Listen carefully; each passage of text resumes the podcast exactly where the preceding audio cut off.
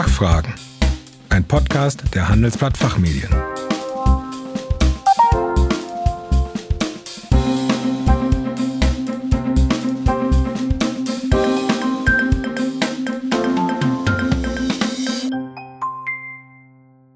Herzlich willkommen bei den Fachfragen. Sie hören ausgewiesene Experten zu Brennpunktthemen aus Wirtschaft, Recht und Management. Mein Name ist Kerstin Pferdmenges. Unser Thema heute so schützen sie sich vor Cyberattacken.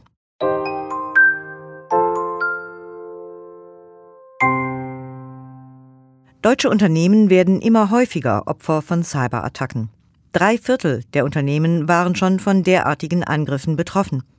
Wie schützt man sich vor ihnen und welche rechtlichen Konsequenzen kann so ein Vorfall haben? Darüber spreche ich heute mit Dr. Stefan Schuppert, Managing Partner Deutschland von Hogan Lovells. Er arbeitet am Standort in München und berät Unternehmen auf dem Gebiet der Informationstechnologie, des Datenschutzes und der Cybersecurity. Guten Tag, Herr Dr. Schuppert. Willkommen bei den Fachfragen. Einen schönen guten Tag und vielen Dank für die Gelegenheit zu diesem Gespräch. Ja, sehr gerne. Herr Dr. Schuppert, Cyberangriffe treffen Unternehmen und Behörden ja nun eher unvorbereitet. Woran liegt das? Cyberrisiken werden immer noch häufig nicht als Top-Management-Thema verstanden. Es gilt, da kümmert sich die IT schon drum. Das reicht aber nicht. Die Risiken von Datenverlust oder Ransomware-Angriffen gehören auf den Tisch der Geschäftsleitung. Hogan Lovells hat 550 Unternehmen für seine gerade erschienene Studie Litigation Landscape befragt. Danach ist die Geschäftsleitung nur bei 40 Prozent der Unternehmen aktiv in Fragen von Tech-Mängeln und IT-Sicherheit eingebunden. Ein anderer Grund für die Cyberangriffe, die Unternehmen unvorbereitet treffen, ist, ein ausreichender Schutz geht nicht von heute auf morgen. Ein typisches Beispiel. Ich erwerbe ein Unternehmen und integriere es in mein bestehendes Unternehmen. Da muss ich zwei IT-Welten zusammenführen. Teil einer solchen Integration ist immer auch die IT-Sicherheit. Ich habe einen Fahrplan, aber manchmal kommt mir der Hacker zuvor und entdeckt meine Sicherheitslücke schneller, als mein Fahrplan sie eigentlich schließen sollte. Und im letzten Jahr haben wir auch den Covid-Faktor gesehen. Mehr Menschen arbeiten von zu Hause und das wird häufig für Angriffe genutzt. Mit dem Spiel aus dem Internet landet eine Malware auf dem privaten Rechner und beim nächsten Einloggen bei dem Arbeitgeber gelangt der Angreifer an diese Zugangsdaten. Und schon habe ich den Angreifer im Unternehmen. Ja, und welche rechtlichen Folgen kann so ein Angriff für Unternehmen haben? Erst einmal drohen dramatische faktische Folgen. Bei einem Ransomware-Angriff werden meine Daten verschlüsselt und ich habe vielleicht keinen Zugriff mehr auf meine Kundendaten oder vielleicht sogar meine Buchhaltungsdaten. Und wenn dann noch Kunden oder andere Geschäftsdaten an die Öffentlichkeit kommen, habe ich auch ein ernstes PR-Problem. Und die rechtlichen Folgen können vergleichbar schwer sein. Das fängt an bei Bußgeldern. Wenn ich Daten von Kunden oder auch meinen Angestellten bei einem Cyberangriff verliere, muss ich eine Meldung bei der Datenschutzbehörde machen. Kommt diese zu dem Schluss, dass meine Sicherheitsmaßnahmen nicht ausreichend waren, verhängt sie ein Bußgeld. Solche Bußgelder von deutschen Behörden bei Verstößen gegen Datensicherheit gingen bislang auch schon in Millionenhöhe. Dazu kommt, Kunden und Geschäftspartner können auch Schadensersatzansprüche geltend machen. Wir sehen, dass in anderen europäischen Ländern dafür auch schon Class-Action-Klagen genutzt werden, also die Klagen aller Verletzten, die in einem Verfahren gebündelt werden. Damit steigt mein Risiko. Auch kleine Schäden, etwa bei Verbrauchern, lohnen sich plötzlich für große Gerichtsverfahren. Wir erwarten, dass in Deutschland auch die neue Musterfeststellungsklage, wie sie hier heißt, in Zukunft für solche Cyberschäden stärker genutzt wird. Und wichtig, als Geschäftsführer oder Vorstand muss ich rechtzeitig Vorkehrungen im Unternehmen treffen und Überwachungssysteme einführen. Dazu gehört auch Cybersicherheit und was ich im Fall eines Cyberangriffs mache. Wenn ich hier als Geschäftsleitung nicht rechtzeitig handle, dann kann ich auch persönlich für solche Schäden verantwortlich gemacht werden. Puh. Ja, also die Folgen können wirklich massiv, äh, unangenehm und teuer sein. Aber wie kann man sich denn nun vor Hackerattacken im Vorfeld effektiv schützen? Schon das Datenschutzrecht schreibt vor, ich muss wissen, welche Risiken für meine Daten bestehen und dass ich für diese Risiken entsprechend auch Sicherheitsmaßnahmen getroffen habe. Ich brauche also ein IT-Sicherheitskonzept. Und das muss auf die Risiken in meinem Unternehmen zugeschnitten sein.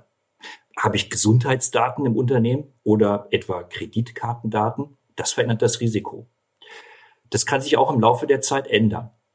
Mein Beispiel der Integration eines zugekauften Unternehmens zeigt, hier ändert sich das Risiko und während dieser Integration des neuen Unternehmensteils bin ich vielleicht deutlich höheren Gefahren ausgesetzt.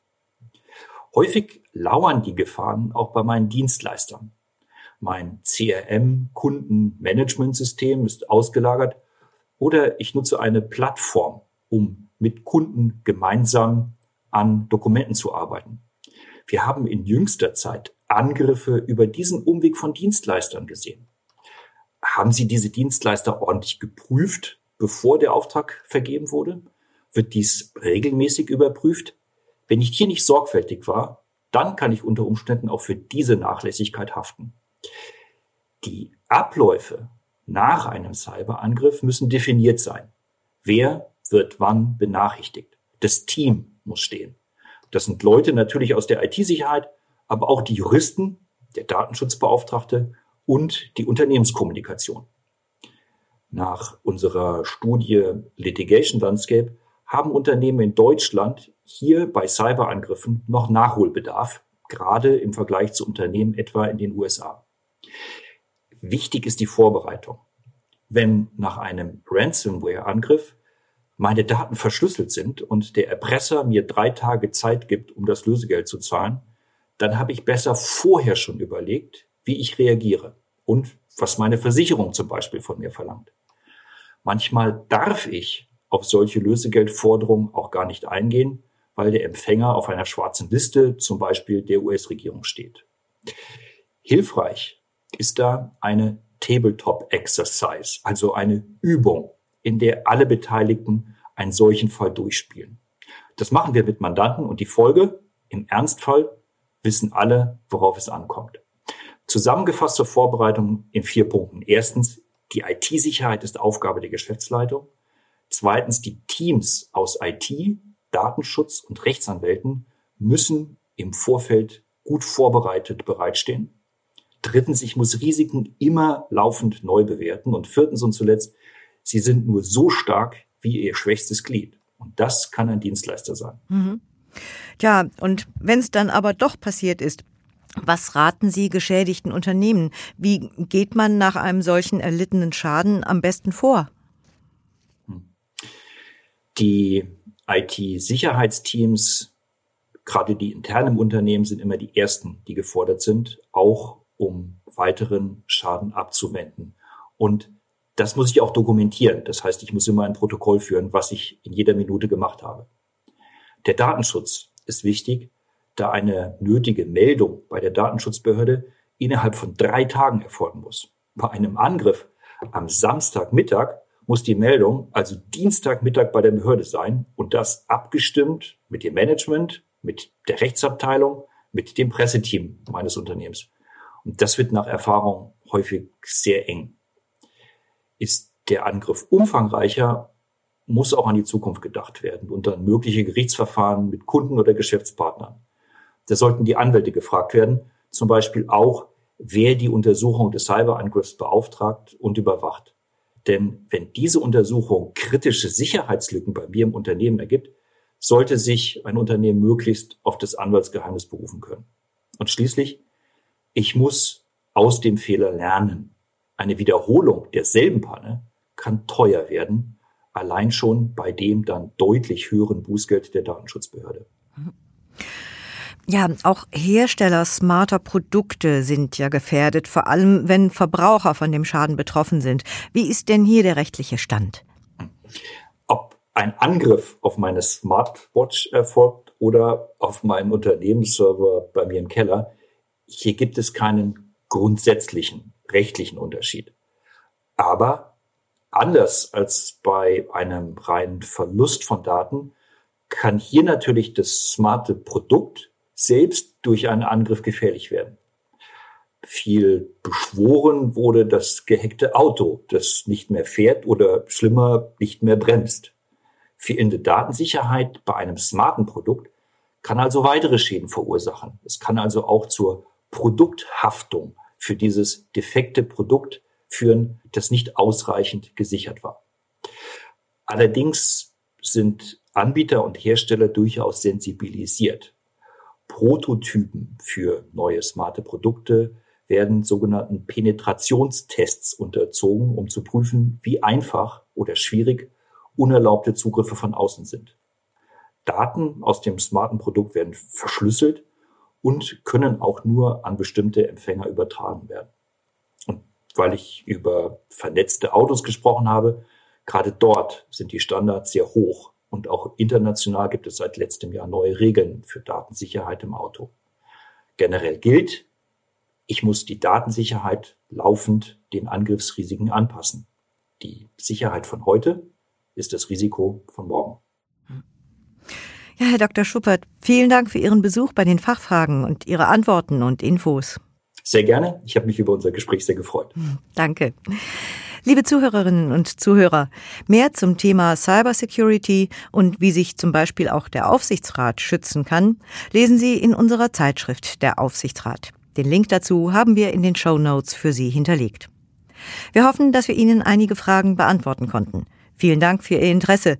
Tschö und bis zum nächsten Mal. Das war Fachfragen, ein Podcast der Handelsblatt Fachmedien.